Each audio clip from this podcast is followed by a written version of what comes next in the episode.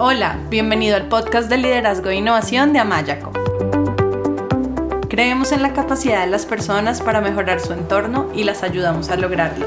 Por eso, hemos creado un podcast diseñado para brindarte herramientas que te ayuden a crecer, desarrollar tu talento y a lograr los resultados que buscas en tu vida y tu trabajo. Aprovecha los momentos en que haces ejercicio, cocinas o que estás movilizándote de un lugar a otro para escucharnos desde tu teléfono y aprender cosas nuevas que te enriquezcan. Nos encanta que nos acompañes hoy.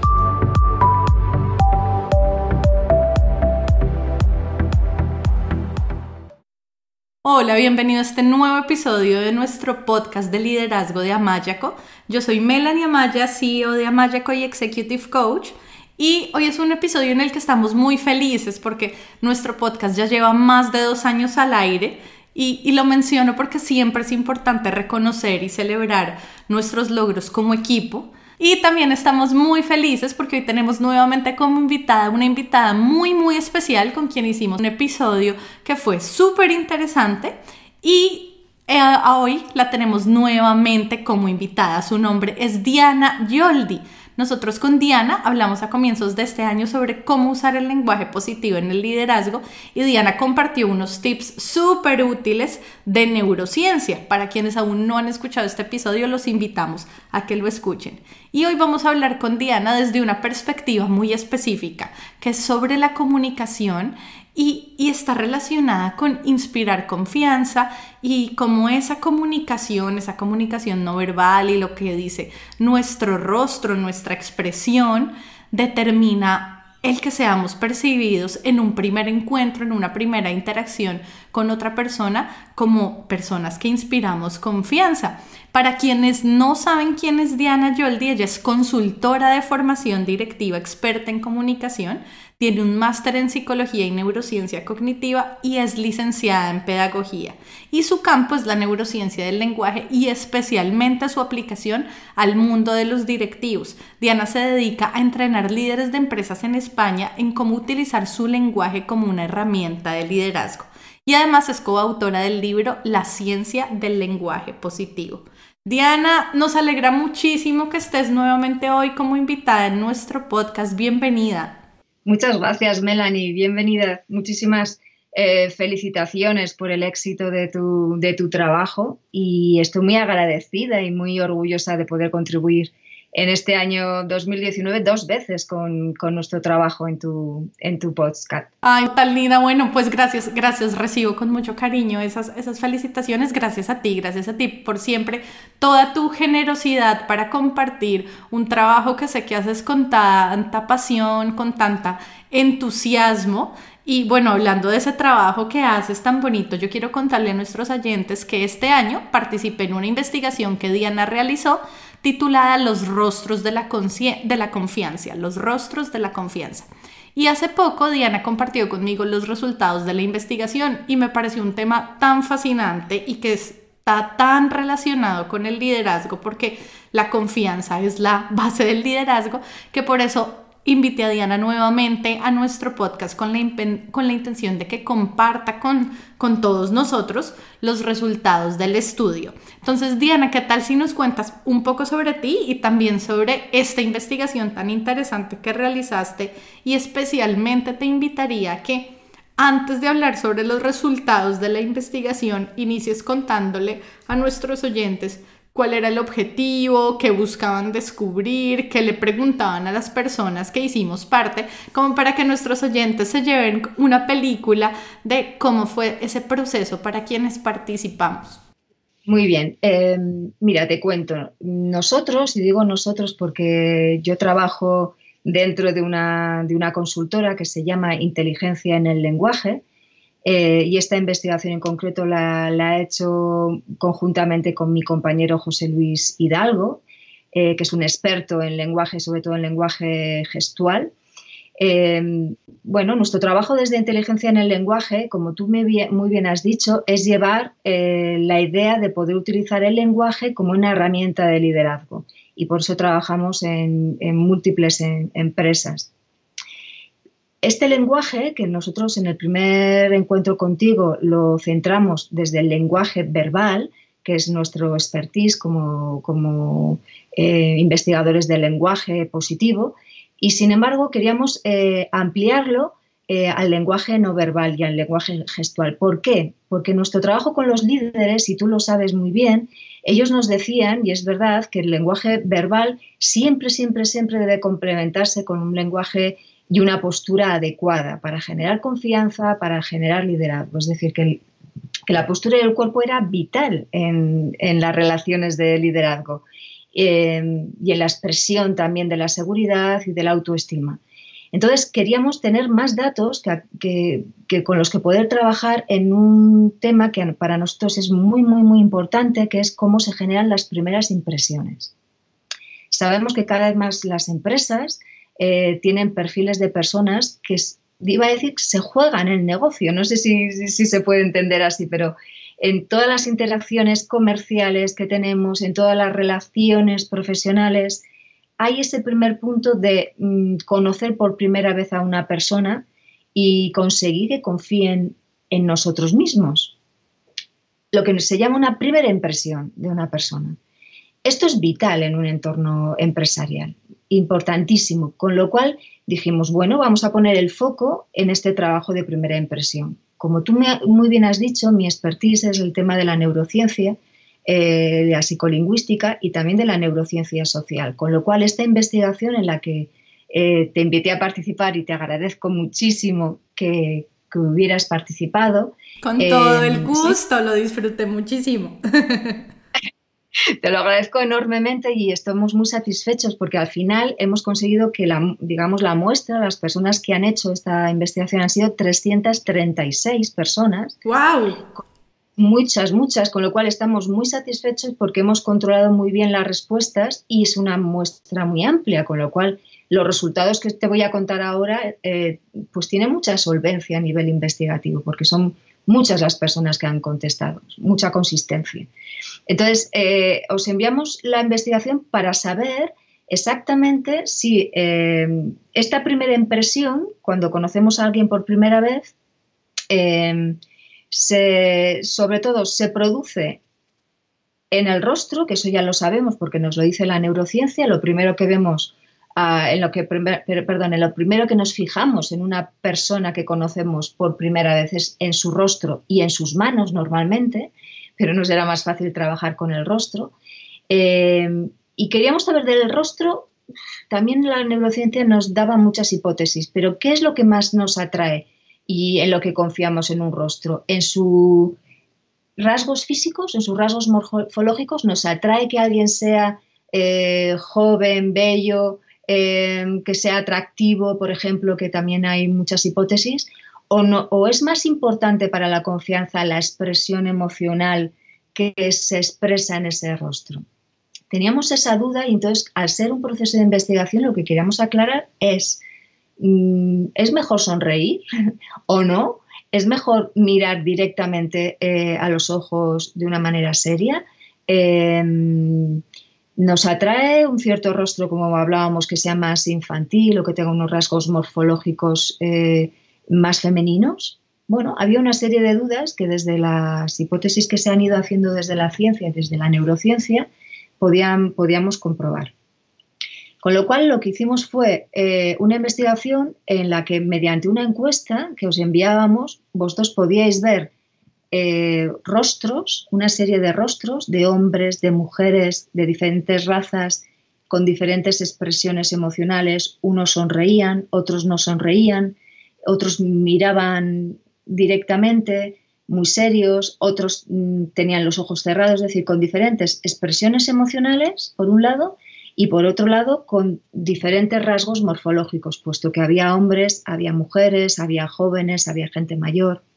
Queríamos ver eh, de esos 80 rostros, que eran las fotografías, mm, una diferencia que representara un poquito, digamos, a la humanidad en este sentido. Las fotografías, si recuerdas, unas fotografías magníficas de, un divulgador científico, se llama Arnold Bertrand, que, hizo un documental que se llama Human, con lo cual las fotografías las hemos sacado de, su trabajo, al que estamos muy agradecidos. Y lo que hicimos fue eh, pediros una tarea. Una tarea muy sencilla en primer, en primer momento y os dábamos un planteamiento. La idea es que te hagas una hipótesis. Tú te encuentras en una estación, tu tren está a punto de salir, te das cuenta de que te has dejado el móvil en los baños de la estación, tu maleta pesa mucho y se la tienes que dejar a alguien que esté cerca de ti para poder ir más deprisa. La pregunta que os hacíamos es, ¿a quiénes de estas 80 personas le dejarías tu maleta? ¿Recuerdas, Melanie, esta pregunta? Sí, claro. De hecho, cuando, cuando leí la pregunta fue como, no, no quiero dejar mi maleta. Claro, porque considera que la maleta es la, es la idea de algo que es valioso para mí, pero es una situación que nos pasa mucho en la vida, es decir, que no tenemos mucha información, es un imprevisto y así funcionan las primeras impresiones. Tienes que decidir rápido, levantar la vista, mirar alrededor y eh, con poca información, bueno, tomar una decisión. Esa es justo la, hipótesis de trabajo. Y te dábamos 80 rostros y te pedíamos que de una manera muy rápida, porque la encuesta estaba diseñada para que en muy pocos segundos vieras el rostro de una persona, tuvieras con ese impacto decidir. Es un trabajo visual y activa el cerebro, y activa el cerebro muy rápido lo que sabemos es que en menos de 100 milisegundos, milisegundos, nuestro cerebro, el cerebro de todas las personas, toma una decisión. Toma una decisión de sí o no, confío o no confío. En nuestra hipótesis, ¿le dejo la maleta o no le dejo la maleta a esta persona? Bueno, entonces esta hipótesis nos llevaba a abrir la puerta a, saber por qué confiamos las personas al mirar el rostro de otra persona y dejarle algo valioso, como en este caso nuestra, nuestra maleta. Y los resultados han sido, la verdad es que fascinantes, eh, puesto que bueno, responden a, a, lo que ya sabíamos desde el punto de vista de la neurociencia, pero hay sorpresas, hay pequeñas sorpresas. Em, para hacer más interesante a, los, a, las personas que contestabais la encuesta y también en este caso quiero a tus oyentes, eh, si lo recuerdas, añadíamos una pregunta que a mí me interesa mucho compartir contigo y era antes de empezar las respuestas, a dar las respuestas, os preguntábamos la creencia sobre vosotros mismos.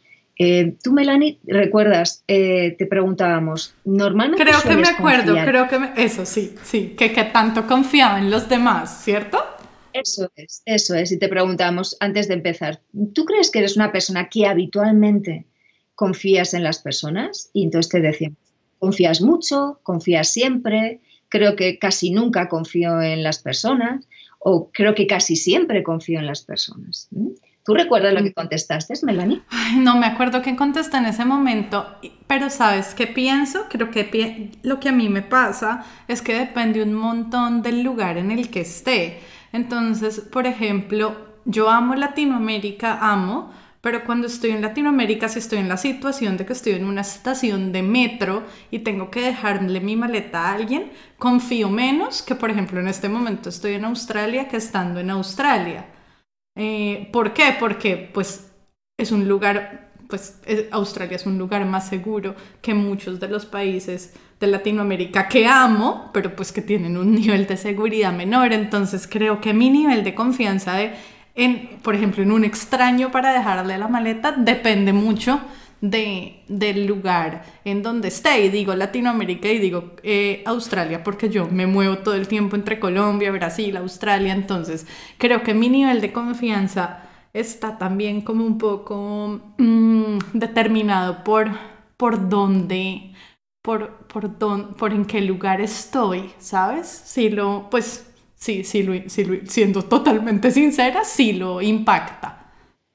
Claro que sí, es, el mejor ejemplo de cómo funcionan las primeras impresiones. Es decir, mm, trabajamos con ideas preconcebidas y el contexto es una de ellas. Es decir, eh, lo que sabemos condiciona mm, el hecho de si vamos a confiar en alguien o no. La información previa que tenemos, en tu caso, en qué país estás o en qué lugar estás, condiciona el que tu nivel de confianza sea mayor o menor. Y eso nos pasa a todos, eso nos pasa a todos. Lo que ocurre con las primeras impresiones es esto, que a veces nos lleva a conclusiones que pueden ser falsas, porque puedes estar en un lugar que te aparentemente seguro, mirar a la cara a alguien y estar más relajado y confiar en él. Igual te equivocas. y eso... o, al revés, puedo estar en un lugar que no sienta tan seguro y tener al frente a una persona que es totalmente, en la que podría confiar totalmente. Eso es. Y, esa, y la vida es así, nos pasa habitualmente. Es decir, confiamos en las personas individualmente, pero nuestro cerebro tiene esa capacidad de juicio tan rápido, tan rápido, es decir, que es tan poco racional, tomamos decisiones de manera inconsciente eh, sobre si acercarnos o alejarnos de una persona. Nuestro cerebro está biológicamente determinado para que esa respuesta la haga en menos de 100 milisegundos, es decir, antes de que seamos conscientes de haber tomado una decisión. Miramos rápidamente al rostro de alguien y decidimos si nos acercamos o no, o si le dejaríamos la maleta o no. Y mira, Diana, que a mí me ha pasado eso exactamente, o sea, tal cual con una maleta, porque estaba pensando en la playa. Entonces, por ejemplo, en las ciudades que he vivido con playa, en, en Melbourne, en Australia, en Río de Janeiro, en Brasil, eh, muchas veces, pues a veces iba a la playa sin cosas, pero muchas veces iba a la playa con cosas y con cosas es con una maleta. Y muchas veces me ha pasado que yo miro alrededor pero ni siquiera, o sea, no es un proceso tan consciente de decirme a mí misma, ah, bueno, le voy a dejar mi maleta a una persona con estas características, no, sino es miro alrededor a ver a quién me inspira confianza y a quién me inspira confianza le digo, hola, me voy a meter al mar, ¿será que mientras me meto te puedo dejar mi maleta y me lo cuidas? Y lo he hecho muchas veces, pero es, sí, o sea, lo que te digo, no es que yo esté pensando, ok, voy a buscar una persona que tenga esta edad, que tenga esta expresión, sino es muy, es muy inconsciente, es muy automático solo mirar, este me dio confianza, este fui y le pregunté si me cuida la maleta mientras me meto al mar. eso es. Entonces, probablemente lo que la ciencia dice es que lo que tú haces es mirar sobre todo al rostro de las personas cuando quieres tomar esa decisión. Sobre todo, a veces a la apariencia que puedan tener y a las manos, pero sobre todo, sobre todo miramos al rostro. Entonces, justo esta investigación va eh, focalizado a analizar qué hay en el rostro, qué hay en el rostro de las personas que hace que confiemos en ellas o no rápidamente, como tú bien has dicho, de una manera inconsciente totalmente. ¿Qué es lo que hace que en, ese rostro veamos algo que nos llena de, confianza o que hagamos que confiemos en ella? ¿Por qué nos interesa esto?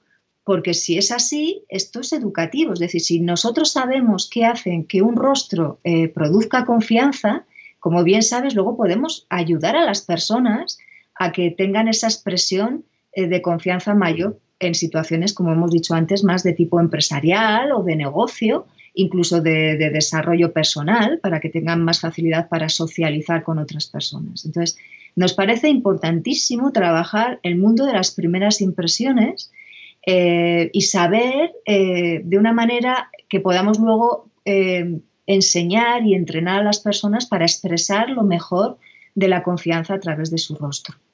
Sí, a mí también me parece importantísimo y bueno, y me parece fascinante y en serio, gracias por tu generosidad para compartir con todos nosotros estos resultados de la investigación de, una forma tan, tan generosa y, y coincido en que es súper importante porque bueno, desde mi perspectiva está totalmente relacionado con el liderazgo. Yo he mencionado varias veces en otros episodios del podcast que desde mi perspectiva un líder y especialmente si me centro en el, el, liderazgo en el ámbito de los grupos, de los equipos, de las organizaciones, no necesariamente es un jefe, no necesariamente es una persona con una, en una posición de autoridad, sino que es alguien que tiene seguidores, así no se han llamado seguidores, pero tiene seguidores.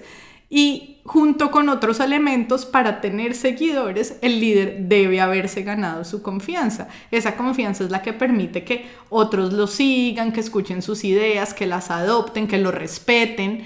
Entonces la confianza es crucial en el liderazgo y aunque hay muchos elementos que, que contribuyen y que son necesarios en la creación de confianza, la manera en que nos comunicamos es uno de ellos y lo que transmitimos con nuestro lenguaje no verbal y en este caso con las expresiones de nuestro rostro pues hace parte de esa, de esa comunicación y eso aplica a los líderes de equipos, a los vendedores, a los emprendedores, a los empresarios, a todo aquel que se relaciona con clientes internos o con clientes externos, a padres y madres de familia con sus hijos, a profesores con sus estudiantes y pues mejor dicho, a todo aquel que quiere inspirar confianza en su vida personal y laboral, como dices tú, así sea para mejorar las relaciones sociales. Entonces tiene muchos, muchas aplicaciones en lo personal y en lo laboral y Diana, tú nombraste una, un aspecto que me parece muy importante, que hablaste de las expresiones emocionales.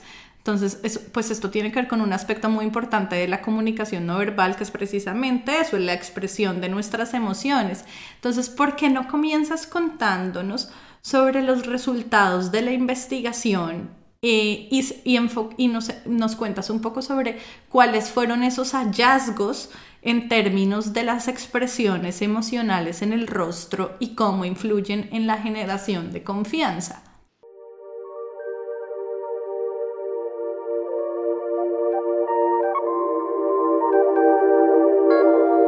Si quieres escuchar más episodios y descargar de manera gratuita libros y material electrónico sobre liderazgo, inteligencia emocional, coaching, equipos de alto desempeño y otros, te invitamos a visitar nuestra página web amayaco.com. Amayaco es con Y.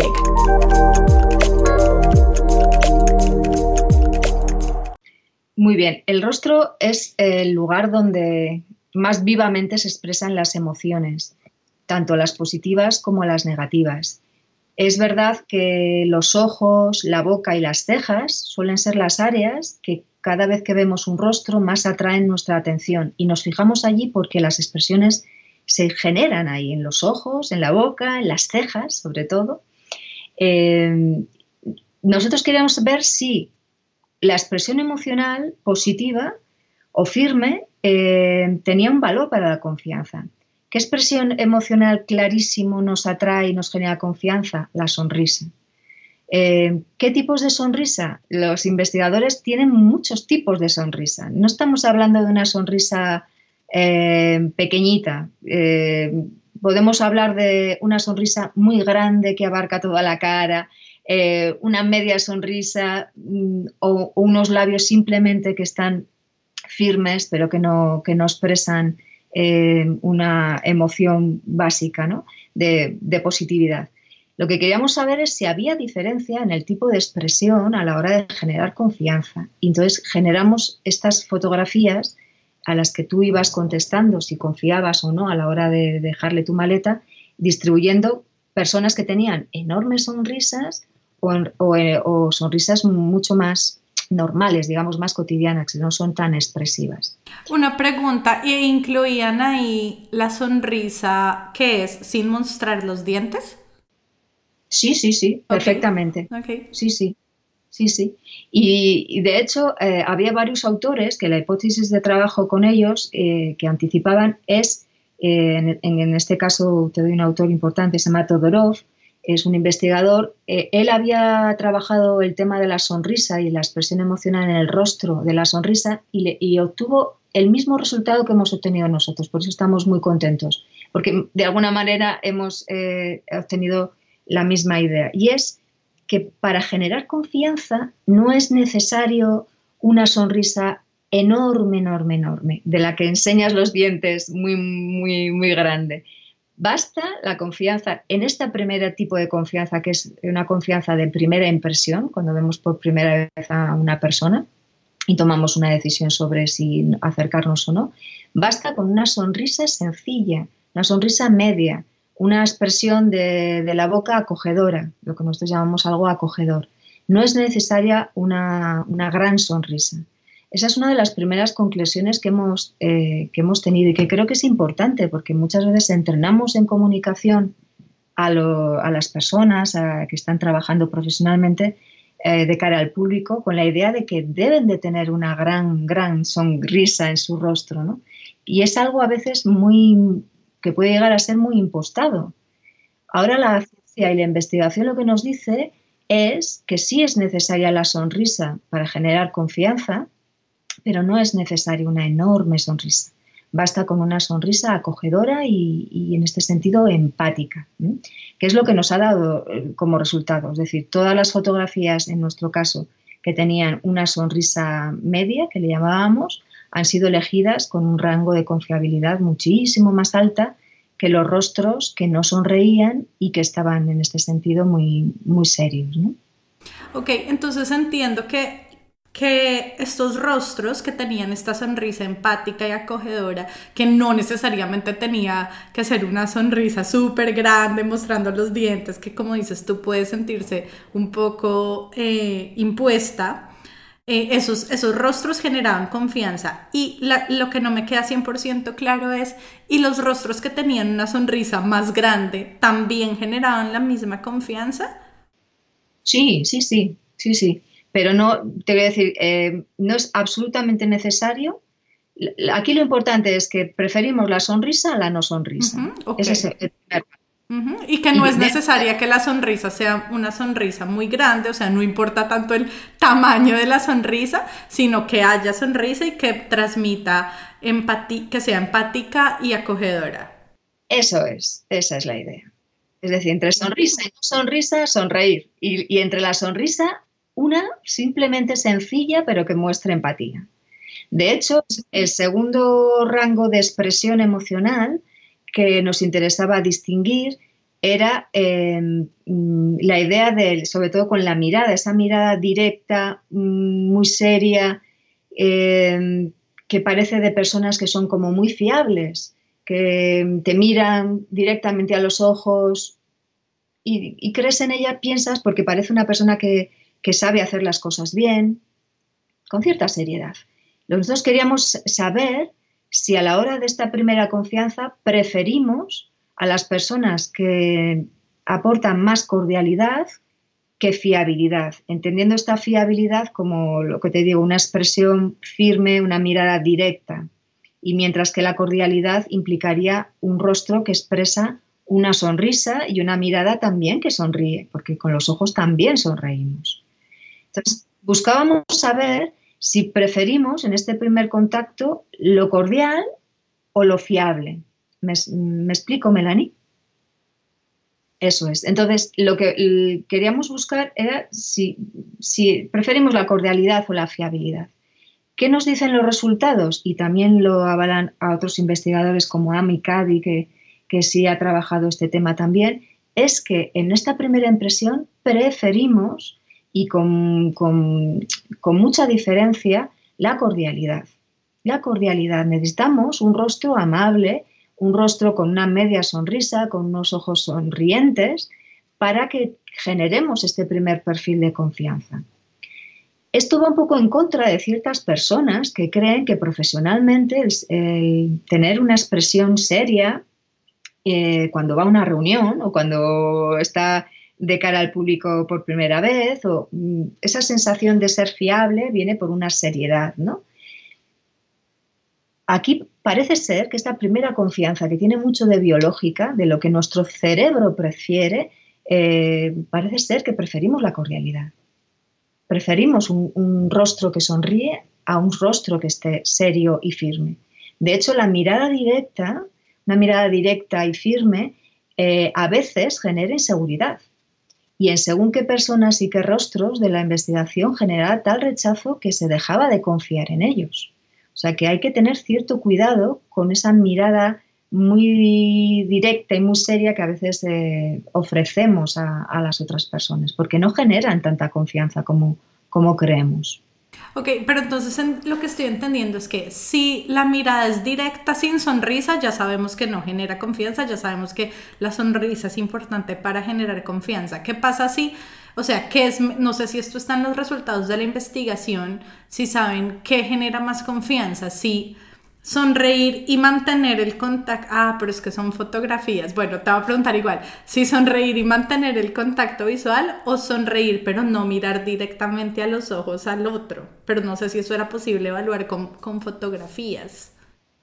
Sí es posible porque había fotografías que tenían lo que llamamos mirada desviada, es decir, tenían los ojos o bien cerrados o, o que no miraban directamente al interlocutor Y son otras expresiones que nosotros llamamos expresiones de confusión, porque es cierto que la mirada desviada y los ojos cerrados eh, no gustan a la confianza.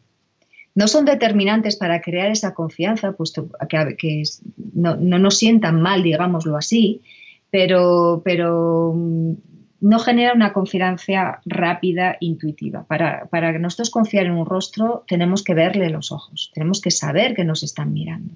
¿eh? Pero esa mirada tiene que ser eh, cordial. No puedes, Cordial, sí, efectivamente. No puede ser una mirada fija, inquisitiva. De hecho, hay otra expresión eh, emocional que tiene que ver con lo que se llama sagital, que sería el mentón de la, de la barbilla. Cuando el mentón está hacia arriba, muy alto, o hacia abajo, eh, tampoco nos gusta porque puede ser, nos da la sensación de alguien que hacia arriba, el sagital eh, superior, parece que nos está mirando desde arriba y, genera una sensación, no sé cómo decirlo, de, alguien que parece que es superior, eh, incluso que es altivo o que está enfadado. Y el sagital inferior, es decir, el mentón hacia abajo, suele ser de personas también que, puedan estar muy tristes o muy reconcentradas en sí mismas. Entonces, para mm. una primera sensación de quiero confiar en esta persona, le voy a dejar mi maleta, le voy a dar algo que es valioso para mí. Mm, este tipo de sagital y de mirada fija no nos gusta. No, no nos, no, a nuestro cerebro no le hace confiar en una primera y rápida impresión. De manera que, resumiendo en expresiones emocionales, lo que se prefiere es una mirada que no sea inquisitiva, sino cordial, agradable, y una sonrisa, una media sonrisa o una sonrisa grande, pero decir que esté la sonrisa presente, pero no tiene por qué ser una, sonrisa, digamos, de, enseñar los, dientes. Está buenísimo ese resumen. Y te entiendo también que el mentón esté como derecho, ni, ni hacia abajo como pegado al pecho, ni, ni, ni, estirando el cuello hacia arriba, como extendiendo el mentón hacia arriba, sino, sino en un punto medio. Sí, nos gustan las personas que, nos miran de frente, pero no con el sagital superior. Disculpa que es muy difícil expresar. Eh, Yo sé, sin imágenes. Verbalmente, posturas eh, del cuerpo. Fíjate cómo, cómo es el lenguaje que, tiene sus limitaciones. Es más fácil poner la expresión y, de hecho yo estoy levantando la cabeza. yo también, yo también estaba haciendo lo mismo con el mentón cuando iba diciendo. Es más fácil, físicamente que expresarlo con lenguaje. Por eso nos gusta el, el lenguaje no no verbal, el lenguaje gestual es tan, tan impactante por eso mismo, porque lo vivimos en el cuerpo y se entiende mucho más rápido que expresado verbalmente. y, sabes qué me parece fascinante todas esas, todo lo que hace nuestro cerebro, todas esas decisiones que nuestro cerebro va tomando y de las cuales no somos conscientes, ¿sí? Como, te daba el ejemplo de la playa, yo no estaba pensando sonrió, no sonrió, cómo tiene el mentón, cómo me está mirando, pero mi cerebro posiblemente sí estaba procesando toda esa información y usándola para decidir a quién le dejo, a quién no le dejo, le dejo la maleta. Y también eh, me hace pensar esto, Diana, en, en muchas de las personas con quienes he trabajado que han decidido hacer un proceso de coaching conmigo porque quieren enfocarse en, mejorar su autoconfianza, en sentirse más seguros al comunicarse con otros y esos otros pueden ser clientes, colaboradores, jefes, pares, equipo de trabajo, familia, relaciones sociales, personales. Eh, me hace pensar en ellos. ¿Por qué? Porque muchos de ellos se enfrentan a situaciones como por ejemplo un evento de, networking o un evento social donde van a conocer nuevas personas. O ser presentados a un nuevo equipo de trabajo porque eh, tienen, les asignaron un nuevo equipo o, ingresaron a un nuevo equipo. O porque van a hablar en público o van a hablar por primera vez con un cliente, mm, como todas estas situaciones en las que en las que, según los resultados del estudio, la primera impresión influye sobre su capacidad de generar confianza. Entonces me gustaría saber desde tu perspectiva y desde tu experiencia, como una persona que, por ejemplo, puede estar sintiéndose insegura, tímida, asustada, temerosa, puede regular sus emociones para que su lenguaje no verbal y específicamente las expresiones emocionales de su rostro sean sean eh, con esta sonrisa acogedora y empática, con esta mirada cordial que mira los ojos, con ese mentón en la posición en que, en que debería estar y pues que, que, que mejor dicho, que, que, puedan regular sus emociones para tener estas expresiones emocionales eh, y pues de esa forma producir más confianza. Mira, nosotros trabajamos mucho con el hecho de ser consciente Em, del lugar donde estás y lo que va a ocurrir. Es decir, yo creo que para, eh, como dices tú, para modular las emociones, lo primero tienes que ser consciente de lo que estás sintiendo. Y, en, y dónde lo estás sintiendo. Las situaciones y contextos que tú me has explicado, el entrar en una habitación en la que sabes que te van a mirar por primera vez, o que te tienes que sentar o te tienes que presentar, una reunión con un cliente nuevo, em, justo cuando vayas a entrar, en el momento de, ser consciente de estar en una habitación nueva, en un lugar nuevo, o cuando alguien va, a ir al despacho de alguien, mm, es importantísimo ser consciente, ser consciente de qué tipo de emoción tienes en ese momento. Sé que es muy difícil, pero normalmente uno va a estar eh, con un ligero estrés, que creo que es bueno, porque te estás preparando para algo que es nuevo y la incertidumbre funciona así, la emoción nos protege ante la incertidumbre.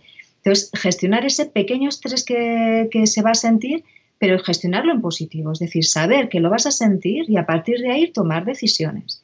Y una decisión es eh, controlar muy, muy bien y ser muy consciente de cuál es la postura de tu cabeza y cuál es la postura de tus manos lo que os quería eh, eh, sintetizar es que cuando queramos ser conscientes eh, de, la emoción que estamos sintiendo para generar una primera impresión em, que genere confianza en los demás, necesitamos ser muy conscientes de dónde, en qué postura están nuestras manos y en qué postura o qué expresión está generando nuestro rostro. Ser consciente de nuestra cara y de nuestras manos Sí es posible que todos lo hagamos cuando entramos, por ejemplo, en una habitación o cuando nos vamos a sentar en una mesa de negociación. Necesitamos enseñar nuestras manos, colocarlas encima de la mesa o colocarlas encima de un atril si es una conferencia pública que vamos a hacer. Y tenemos que decidir, y eso es una decisión, dónde vamos a mirar, a quién vamos a mirar, qué tipo de mirada vamos a tener. Y tratar de que nuestro rostro genere una ligera, una, genera, eh, perdón, una ligera sonrisa, que es lo que estamos hablando toda la mañana. Es decir, em, una sonrisa amplia puede ser que en ese momento no te salga si estás en una emoción de estrés, pero una ligera sonrisa acogedora yo creo que todos podemos mentalmente generarla. Ese sería mi consejo para, las personas que tienen que generar y modular una emoción. Súper, me parece buenísimo ese consejo y, estoy de acuerdo contigo con al escucharte y me conecto con la idea de, mm, de que es muy importante el tomar conciencia, que todo empieza con ser conscientes de qué es eso que estamos sintiendo, dónde lo estamos sintiendo, porque nuestras emociones las podemos sentir en nuestro cuerpo y de hecho muchas veces nuestro cuerpo es el que nos, es el que nos avisa que hay una emoción fuerte. Por ejemplo, cuando yo siento frustración, muchas veces pues a veces siento la frustración primero, pero hay veces el que me avisa que estoy sintiendo frustración es mi cuerpo, es mi espalda, entonces empiezo a sentir dolor de espalda. Entonces sí creo que si queremos regular nuestras emociones y poder eh, relacionarnos con nuestras emociones de una manera que nos permita comunicarnos verbal y no verbalmente para generar confianza, lo primero es hacernos conscientes de que estamos sintiendo porque no podemos gestionar algo que no vemos, que no conocemos y que no estamos conscientes de que está ahí. Entonces, me, gusta mucho eso y bueno, pensando también en otra parte de los resultados del estudio, mm, hay, algo que, hay algo que quiero comentarles y es, yo tengo una, una visión positiva del mundo. Cuando me refiero a eso es que a lo que me refiero es a que creo que como seres humanos estamos evolucionando en conciencia, que cada vez somos más conscientes y aunque nos falta muchísimo y la evolución toma tiempo, creo que el hecho de que cada vez haya menos, por ejemplo, discriminación, es un indicador de evolución. Todavía hay mucha discriminación en el mundo, pero para mí el hecho de que cada vez hayan más mujeres, más gays, más personas de diferentes razas, diferentes a la raza blanca o caucásica, ocupando posiciones de liderazgo y siendo reconocidos, demuestra que la sociedad cada vez está siendo más incluyente y más respetuosa de la diversidad. Entonces, aunque creo que todavía falta mucho camino por recorrer, me produce mucha curiosidad eh, saber, entender cuáles fueron esos hallazgos de la investigación con respecto a los rasgos físicos morfológicos que incluyen aspectos como la raza, el género, la edad, entre, entre otros que ustedes hayan evaluado.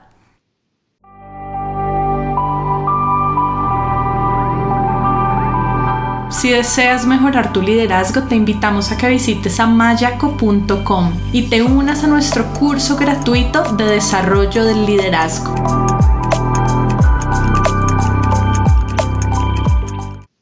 Eso es, la pregunta sería, ¿tendemos a confiar más, por ejemplo, en los hombres o en las mujeres? Si cuando has contado la hipótesis tuya de la playa, o, nuestra idea de dejar la maleta a alguien? ¿Preferimos confiar en una primera impresión en hombres o en mujeres? ¿En personas mayores o, en jóvenes, por ejemplo, o, en personas de mediana edad? En, en razas, en el sentido de que son personas que se parecen a nosotros, o, da igual la raza de la, que tengan o si son distintos a nosotros, lo que se llama el principio de semejanza funciona, es decir, nos gustan las personas que se parecen a nosotros, confiamos más en ellas o no. Esas eran nuestras preguntas de partida. Los resultados que, nos llevan la investigación pues ratifican lo que ya sabemos, es decir, tendemos a confiar o la confianza de primera impresión se genera más eh, hacia las mujeres. Es, curioso, es decir, confiamos más en el rostro de una mujer, genera más confianza que el de los hombres. Ese es el primer resultado que nos da. Y es verdad también que confiamos más en el rostro de personas jóvenes frente al rostro de, eh, por ejemplo, de hombres de mediana edad. Eh, tendemos a que confiar más, en este caso, en mujeres jóvenes. Cuando decimos jóvenes, ¿a qué rangos de edad nos referimos? Hasta 25 ha sido nuestra generación, entre los 18 eh, y los 25. Ok, muy jóvenes. Eso es. Eso es. De hecho, esto es eh, consistente con otras investigaciones que, están trabajando con, con, fotografías también, que dice que conforme el rostro de, de una persona lo haces más joven, el nivel de confianza eh, aumenta hacia ella. Em, nos atrae la belleza. Al cerebro es verdad que le gusta la simetría y le gusta la belleza. Y la juventud tiene esos rasgos de atracción y de belleza que, permiten generar esa primera confianza. Reitero que es una confianza de primera impresión. No es que eh, esto se vaya a mantener en el tiempo. A veces cuando conocemos a una persona, después dejamos de confiar en ella esa confianza a medio plazo se genera de otra manera diferente. Se genera probablemente con experiencias compartidas, convivencias, con el comportamiento. Pero esta, genera, esta primera impresión, esta confianza de primera impresión, es cierto que los datos que nos dan es que nos atraen más, en este caso las mujeres que los hombres, y las personas jóvenes frente a las personas de, mayor edad, que es consistente con toda la investigación en neurociencia que existe. Diversidad, sí, pero hay una tendencia que es hacia gente joven y que sean en este caso mujeres. ¿Qué tendrían que hacer los hombres de mediana edad para generar impresión, una buena primera impresión? Dios, y pues las mujeres que, que, ya pasamos lejos de ese rango también. Esto es como decir, en el primer corte, las mujeres y jóvenes se benefician, digamos, de, pues eso, de esta primera tendencia que le favorece. Algo hay que pasar a la segunda, que es la expresión emocional. Es decir, a un, hombre de mediana edad con una expresión emocional de, confianza en el sentido de acogedora, con una media sonrisa, como hemos hablado antes, y que no tenga una mirada directa, beneficia mucho. Beneficia mucho. Entonces, eh, la expresión emocional prevalece sobre el, rasgo físico. Es decir, aún así nos siguen gustando eh, las personas que tienen una expresión emocional acogedora. Nos gustan más en este sentido para generar la confianza en una expresión de cordialidad.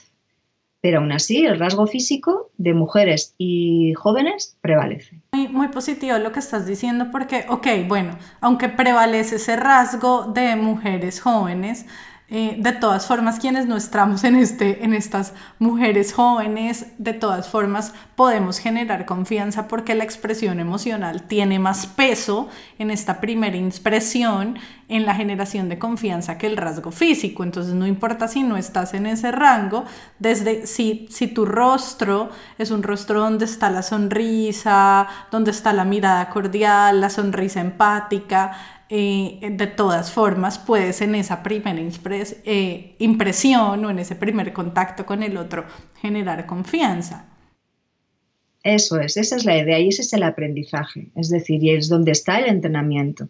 No solamente cómo somos morfológicamente, si nuestra cara no es simétrica, si no somos todo lo bellos y lo guapos que nos gustaría ser, eh, o no tenemos una edad joven que parece que es más atractiva o no somos mujeres, eh, aún así hay mucho que hacer. ¿Por qué? Porque la expresión emocional es realmente la que crea este primer nivel de confianza. Con lo cual, si expresamos una emoción adecuada al contexto, en un nivel de intensidad positivo que genere cordialidad, tenemos mucho a nuestro favor para generar una primera impresión de confianza. Diana, te quiero hacer una pregunta acá como medio personal, pero también es ejemplo para todos nuestros oyentes. Yo me estoy preguntando la raza, cómo impacta ahí. Entonces pienso, por ejemplo, con mi esposo. Mi esposo es australiano, él es blanco, ¿sí? Sus papás son australianos, sus abuelos eran europeos, entonces él es blanco. Yo soy colombiana, yo soy latina. Entonces, razas diferentes, colores de piel diferentes. Tenemos la misma edad, entonces ahí la edad pues no, no entra a jugar, aunque yo creo que yo me veo más joven que él. Y, eh, eh, y yo soy mujer y él es hombre. Entonces, ¿cómo entra ahí? Porque por, digamos, por edad, bueno, estamos, los dos ya pasamos mucho ese rango, hace muchísimo tiempo pasamos por los 25 años, estamos muy lejos de ahí, entonces, bueno, ahí no entramos. Pero yo como mujer, digamos que puedo llegar, según estos rasgos físicos, a inspirar más confianza. ¿Y la raza qué? Él es blanco, yo soy latina. Pues mira, en nuestro caso, en nuestra investigación, que teníamos fotografías de todo tipo de razas, caucásicas y no caucásicas, eh, y un buen equilibrio de, fotografías de todas las, razas. Cuando decimos caucásicas nos referimos a lo que tradicionalmente se conoce como raza blanca, ¿cierto? Sí, efectivamente. que, en eh, realidad los latinos no entramos mucho ahí, estamos más mezcladitos. Bueno, sí, ahora ya es que es tan difícil determinar de qué raza, porque es que ya no hay razas puras. yo tengo amigos mm. hijos de, chinos mezclados con latinos, de bueno, unas mezclas tan bonitas que, que, finalmente es difícil eh, saber quizá más las razas negras, africanas, que son más, más eh, en ese sentido, menos mezcladas, pueden ser las que sean más llamativas y que se puedan clasificar, pero, pero el resto estamos eh, tremendamente mezclados. Sí, es cierto. y eso es, eso De hecho, en nuestro caso era difícil a veces algunas fotografías clasificarlas por la raza, porque no sabíamos mm. exactamente en, qué categoría incluirlas.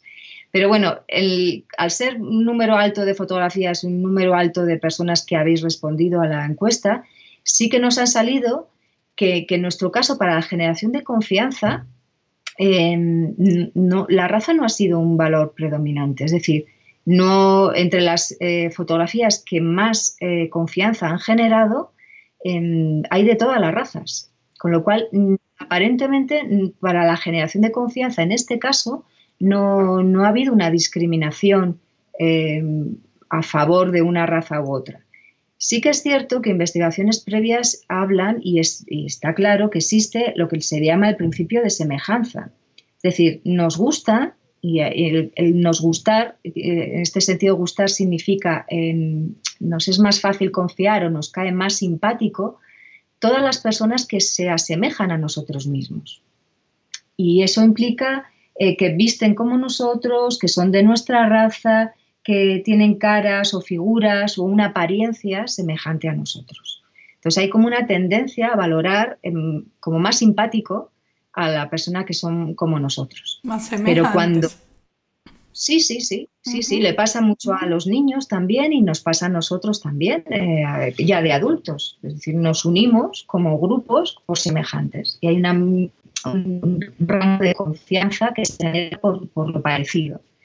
Pero en una situación ya de social, que estamos ya mezclados de personas que viajamos, que trabajamos, como tú bien decías antes, que hay mayor diversidad en los puestos de trabajo, que en las empresas cada vez hay más personas de todo tipo de razas, de todo tipo de, creencias, de apariencias, de formas de vivir y de vestir y de, sentir y de pensar. Eh, yo creo que, que, esto ya se está superando y como tú creo en sociedades cada vez más abiertas. Y aunque falta mucho, eh, a nosotros nos ha gustado mucho obtener este resultado de nuestra investigación, es decir, que en este caso la raza no ha sido un, factor determinante para generar la confianza en una primera impresión. Ay, a mí también me encanta que hayan obtenido ese resultado. Me encanta, me encanta que, que, que la raza no sea un, un aspecto que determina la confianza en la primera impresión. Qué bueno y qué bueno que estemos cada vez siendo una sociedad más más incluyente y que aprecia y valora la diversidad y también me parece súper enriquecedor tener en cuenta que la expresión de nuestro rostro eh, como un factor para, pues, para esa primera interacción con otros si, si queremos generar confianza y más aún sabiendo que es lo que más pesa, que el rasgo físico no tiene tanto peso en la generación de confianza como la expresión emocional de, de nuestro rostro. Y ya que estamos hablando de confianza, bueno, y de liderazgo, eh, que este es un podcast de liderazgo, mm, tú nombraste algo que me llamó mucho la atención y hablaste de, aclaraste que una cosa es la confianza en esa primera impresión y otra cosa es, creo que mencionaste la palabra confianza en el mediano plazo. Y, me y, y, yo relaciono eso con ya mantener la confianza en el tiempo. Como tú bien decías, puede ser que una persona en una primera impresión nos genere confianza y después dejemos de confiar en ella. Y creo que al revés también puede pasar, que una persona al comienzo no nos genere mucha confianza y la conozcamos y empecemos a confiar en ella. Entonces creo que me gustaría también compartir con, con nuestros oyentes y contigo algunos elementos que creo que son importantes tener en cuenta para ganarnos la confianza de otros y, y, liderar y ser elegidos como líderes, no solo en esa primera impresión, sino ya en un, en un largo plazo, ¿no? Y creo que uno de esos aspectos muy importantes es liderar con el ejemplo y relacionado con, con lo que tú hablas, Diana, es con que haya coherencia entre, entre lo que siento, y también entre, entre lo, que, lo que muestro, entre mi lenguaje no verbal, entre mi lenguaje verbal y sobre todo coherencia entre,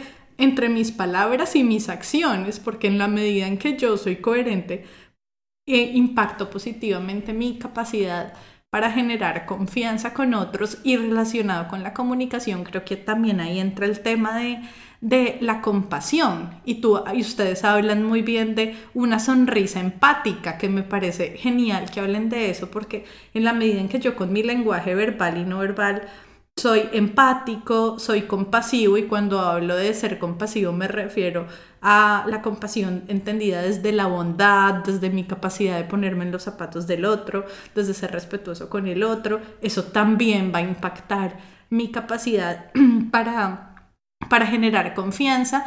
Y algo que también es súper importante es el hacerme responsable, el empoderarme. En la medida en que yo, si yo estoy trabajando con una persona que se compromete, por ejemplo, a producir determinado resultado, Bien sea que, obviamente, si la persona alcanza el resultado y demuestra, demuestra que, que, alcanza sus metas, pues va a generar confianza. Y en caso de que no y las cosas no salieron como lo planeado, pues si esa persona se hace responsable, eso también genera confianza. No confiamos mucho en las personas que buscan excusas, que culpan a otros, confiamos más en los que, claro, alcanzan resultados, pero también se hacen responsables cuando no, cuando cometen errores, cuando, cometen errores y cuando manejan los conflictos de una manera de una manera constructiva, ¿no? Y, y, el tema de los errores creo que es un tema muy importante en los equipos porque, porque también lo que yo he observado es que los líderes que generan más confianza con sus equipos son, son aquellos que, que crean como una cultura de aprendizaje. Y cuando me refiero a una cultura de aprendizaje es una cultura de si alguien cometió un error, entonces lo invitamos a hacerse responsable, no lo culpamos, eh, no, no, lo, no lo tratamos mal, sino que hablamos de una manera clara, honesta, empática, respetuosa y desde esa manera clara, honesta, empática y respetuosa le damos feedback y utilizamos los errores como una oportunidad de aprender. Y ese tipo de líderes también ayudan a construir confianza porque entonces las personas saben que si cometen un error pueden decir lo que piensan y no van a tener repercusiones negativas y no van a ser maltratados porque, porque sus líderes ven el, error como una oportunidad de aprendizaje. Si sus líderes son alguien que escucha, que promueve la participación, que está abierto a escuchar de una manera empática y respetuosa los desafíos del otro, los errores del otro, entonces también está creando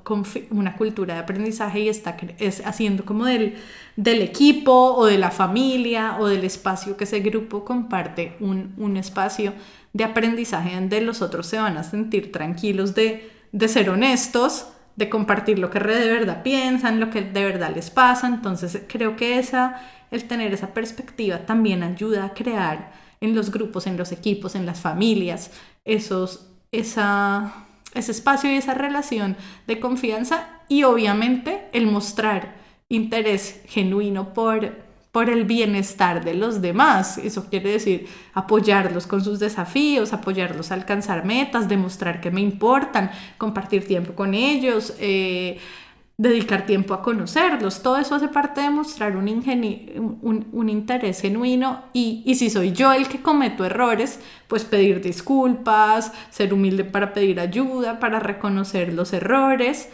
Eh, y desde mi perspectiva, y hay una autora que se llama Brené Brown, que lo trabaja muchísimo y me encanta, mm, uno de los, uno de los factores más importantes para generar confianza es el mostrarse auténtico y transparente. Brené Brown más que no trabaja tanto la relación entre la confianza y el mostrarse auténtico y transparente, pero trabaja mucho la autenticidad y la vulnerabilidad. Mm, por eso la mencioné. Entonces quería compartir esto porque creo que, que, que también es importante tener en cuenta que es eso que nos permite después de esa primera impresión, bien sea con nuestras familias, con nuestros equipos, con en nuestras distintas relaciones, pues mantener esa confianza en el mediano y en el largo plazo. Totalmente de acuerdo, Melanie, contigo. Em, esa confianza que se genera después tiene mucho de, fragilidad. Te lo digo porque tú has dado unos eh, comportamientos que favorecen que se establezca la confianza, pero me parece a veces tan frágil, tan, tan eh, posible. Es que caer en la desconfianza es es muy fácil, es muy fácil en los equipos de trabajo.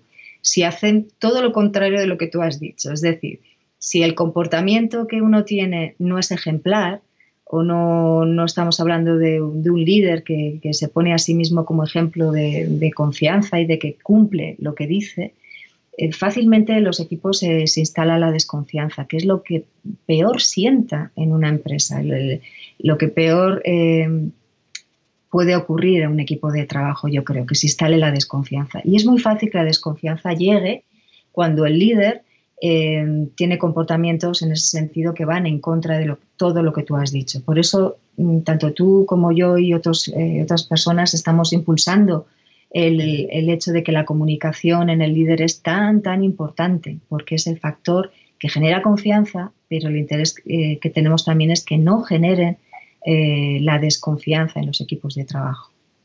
Totalmente de acuerdo. Y algo que yo he observado es que muchas veces, como dices tú, se instala esta desconfianza.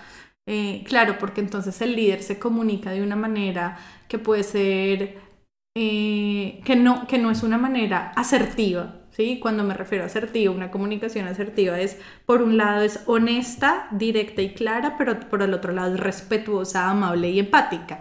Entonces, cuando el líder no se comunica de una manera asertiva, bien sea porque se va al extremo de ser agresivo, porque se va al extremo de ser pasivo o es pasivo-agresivo, entonces se instala la desconfianza y lo que yo he observado trabajando con mis clientes es que muchas veces, no, no, no son todos los casos, pero muchas veces eh, el hecho de que el líder no pueda comunicarse de una manera asertiva mm, tiene que ver con, con que con, su propia, con la propia confianza que tiene él o ella en el, en mismo, ¿sí?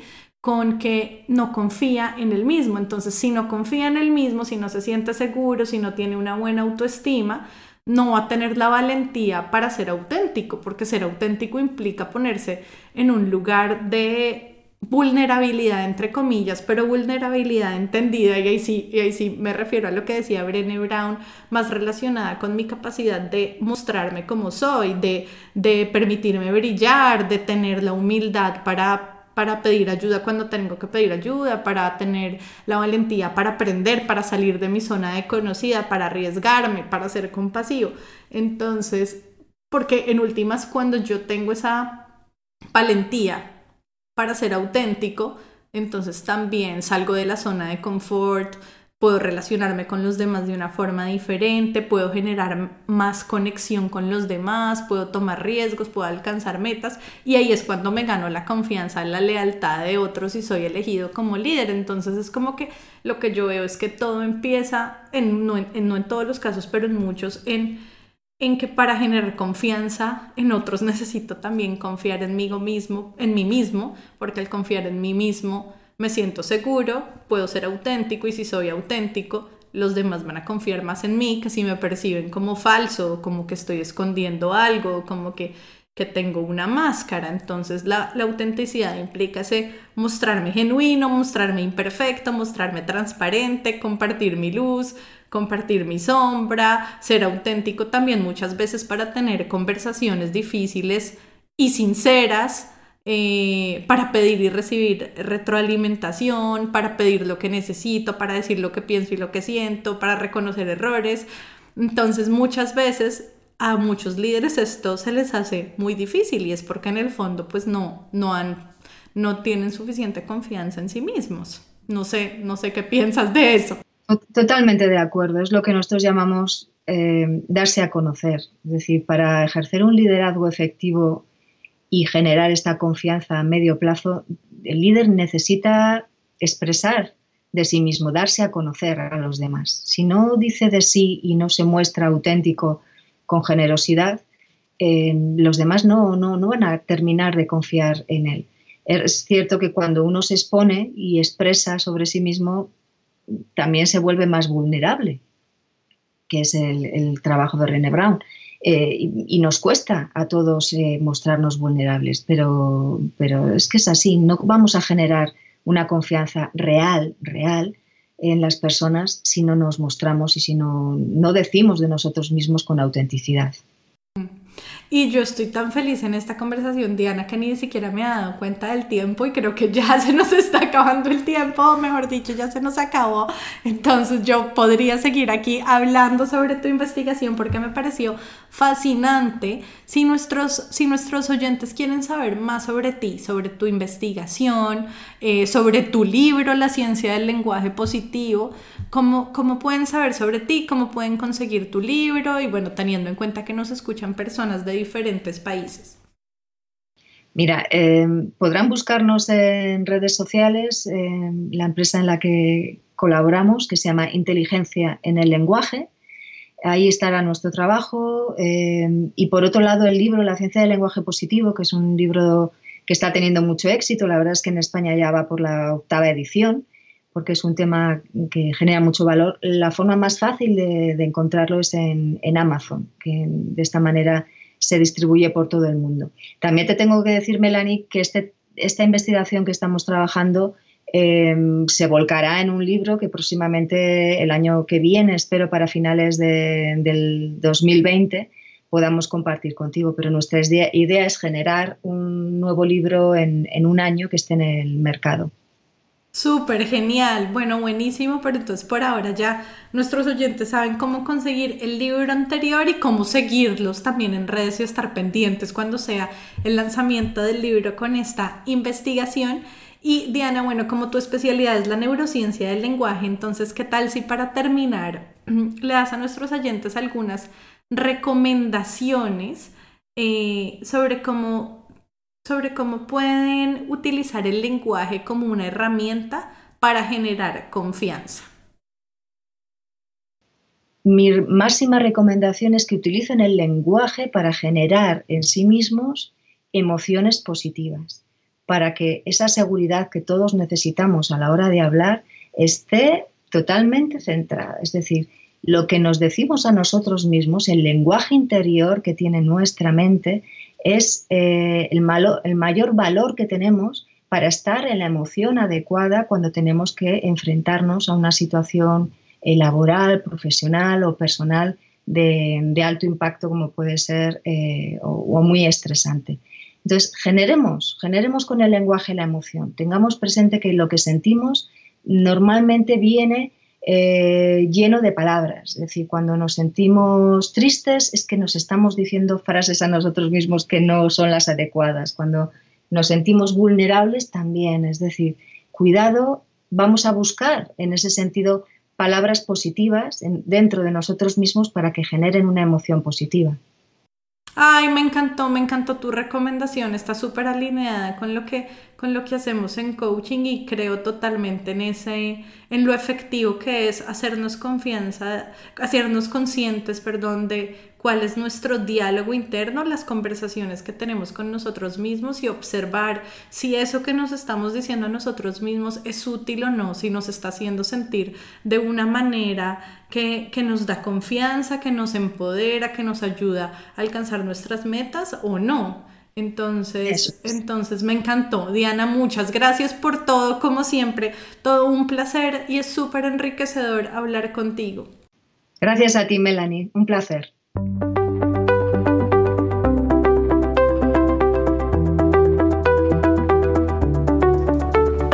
Gracias por acompañarnos en el episodio de hoy. Esperamos que te haya gustado.